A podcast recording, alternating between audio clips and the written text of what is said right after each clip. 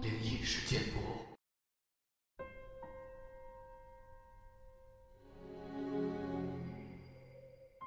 嗨，你好，欢迎来到今天的奇闻事件部，我是主播莫大人。本节目内容纯属虚构，故事效果不足为信，也请各位朋友千万不要模仿。这期节目呢，我们再次回到日本怪谈系列，继续分享这个系列故事。这也是日本网友分享的他们身边的经历。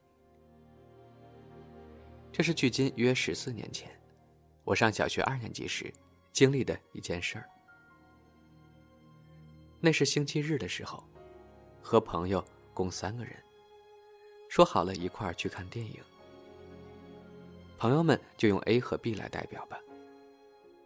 我住在一个小城镇上，倒有放映电影的城镇。对我们这群乡下中学生来说，已经是件大事儿了。礼拜六的晚上，在家还抱着雀跃不已的心情时，B 打来了电话。他说：“明天我有小提琴的课程，正好电影结束的时候，课程也在那个时间差不多结束了。我们就在那个镇的车票检票口处会面吧。”B 是一个乖乖的孩子，一定要先去学习小提琴。本来想说三个人可以去大城镇很欢乐的看电影的，现在竟有点失望了。虽说如此，但想到电影后可以三个人又很高兴的去玩，心情稍微好了一点然后那天我早早的就睡了。也因为刚才前面提到的原因，第二天只有我和 A 去看电影。电影看完了，两个人边说着“好有趣呀”，边向车站的方向走去。哎，爬上那栋大楼三楼的话，有连接车站的桥哦。A 这么说道。因为那是个大城镇，从车站前面，至少有两座以上的百货公司，在三楼附近的高度，有座连接的步行桥。因为还要等待红绿灯，想着不如走路还好一点于是就走进了电影院旁边的大楼中。那个大楼是有许多小杂货店在那儿进驻的商住混合大楼。我们找到了楼梯之后，就从一楼开始往上爬。到了三楼后，并没有可以通达旁边店的门我想，一定是这一层做成仓库还是什么的。这个楼梯应该是不让一般人进去的吧？我说：“果然还是得回到一楼呀，还是用正常的方式过去吧。”我说完了，A 说：“不要了，得绕那么远的路呢，我们再上楼看看。从四楼的店也许就可以进去了，这样我们就可以。”再从别的楼梯往下走到三楼，这样就可以通过了呀。但是我们到了四楼那儿，也没有发现门。于是我们就向五楼前进了，但是那儿也没有门。渐渐的，我们变得越来越逞强，不断的向楼梯上方爬去。不知不觉都到了第十楼了。这时，我注意到有一些不寻常的事儿。哎，刚才从外面看这间大楼时，我记得没有十层那么高呀。但是 A 却说：“再往前走一点吧，还很有干劲儿的样子。”于是我们继续前进，爬着楼梯，渐渐的到了更高层，差不多爬到二十楼了。奇怪的感觉，可不是一星半点不知为什么，楼梯开始变得很旧，而且越来越阴暗，有点像电玩游戏《恶灵古堡》里面才会出现的那种长满青苔的恶心楼梯。我在那个时候觉得非常恐怖了，就对 A 说：“哎，我们折回去吧。这儿绝对有什么奇怪的东西，太可怕了。”才说完，走在前面的 A 却没有转过来，就那样用背对着我说：“哈哈哈，很奇怪呢。”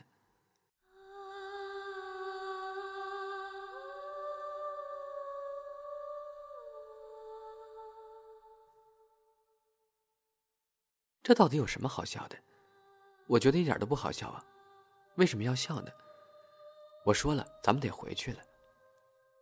这时我语气变得有点暴躁了，但接着 A 又开始开口大笑起来，哈哈哈哈哈，很奇怪呢。对于 A 的言语，我已经怒火中烧了，但是我注意到。在楼梯上的 A 的样子，有点奇怪了。样子和身形当然是 A 没有错，但他的每一个动作都很奇怪。虽然的确是爬上楼梯的动作，但是那个动作太僵硬了，有点像一个人偶的动作，不协调的移动，右手左手。右脚、左脚，像是各自独立行动一样。总之，就像个提线木偶，很奇怪。我的脚都僵住了，就在那儿停下了脚步。接着，A 也停住了脚步，然后驼着背转向了我。哈哈哈哈，很奇怪呢，哈哈哈，很奇怪呢。看到了 A 的脸，我叫了出来。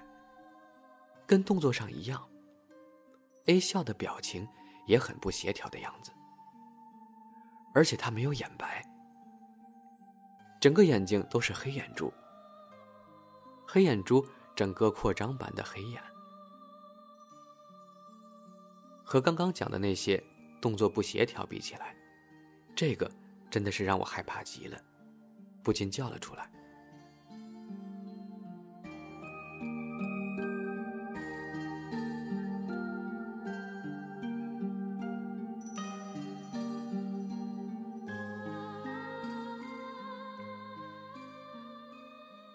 我直接回头，像是开了最快速度模式一样奔跑下楼梯。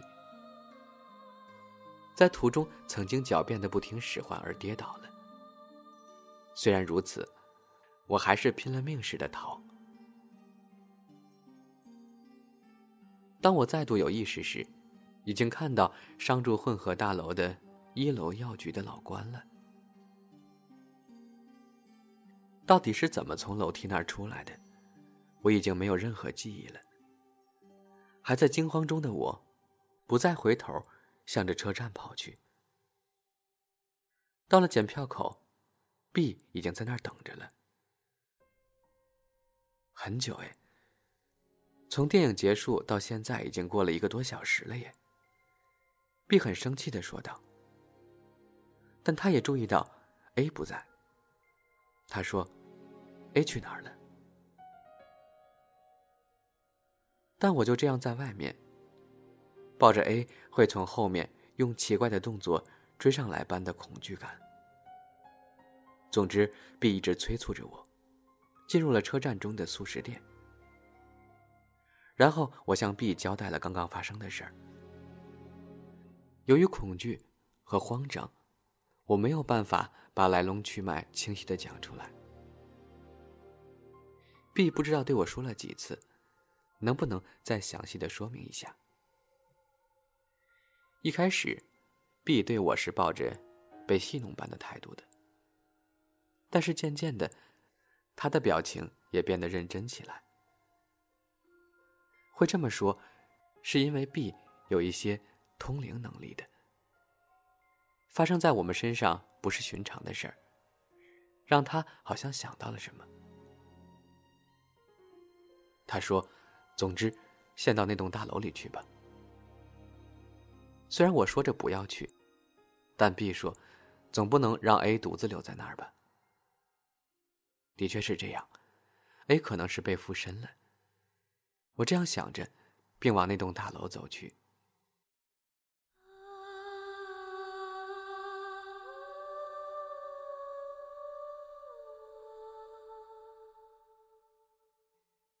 像先前一样，上了同一座楼梯去看。在三楼，有 CD 店的老板，以及可以连通隔壁的门到了四楼一看，是一间电子游戏场。在那儿也可以很自由的进入。阶梯在那儿就没路了。这是一栋四层楼的大楼，虽然百思不得其解。但总之，那天我们就先回家了。没有找到 A，心想着也许明天，A 就会像平常一样来学校上课了吧。但到了第二天上课日，A 并没有出现。比我晚到十分钟的 B，阴沉着铁青色的脸，告诉我，他今天早上梦见了奇怪的东西。梦的内容是，A 在森林中边哭边赤脚走着，不停哽咽着说：“好后悔，好后悔呀。”那不是单纯的梦，B 说。但是，怎么做我也不知道。然后经过了数日，A 还是没有回来。搜寻的请求也申请出来了，我和 B。去了警察局，当时做了笔录，然后大约在一个月之后了，A 被发现了。对，你没听错，是被发现的，是他的遗体。令人意外的是，他的尸体在距离我们住的城镇一百公里以外，在临县山中的一座神社院内的侧边。像是干涸而死的，不过死亡时间也是过了一个月的。他变成了一具干尸，身上没有一丝血。当时 A 的死讯让我极度悲伤。随着日子过去了，渐渐的也冲淡了这段记忆。在这期间，几年没有遇到 B 了。当时。我还在朋友死去的震惊当中。对于那栋大楼，我也开始变得厌恶，再也没去过。然而，记忆片段又经常出现在脑海中，就是 A 当时奇怪的样子。那个样子清晰的印在脑海中。我现在人在东京，离开家乡多年了。我想，随着时间，多少那个城镇样貌应该改变了吧。这次回到家乡时，也只是坐着车，经过了电影院前，并没有驻足和停留。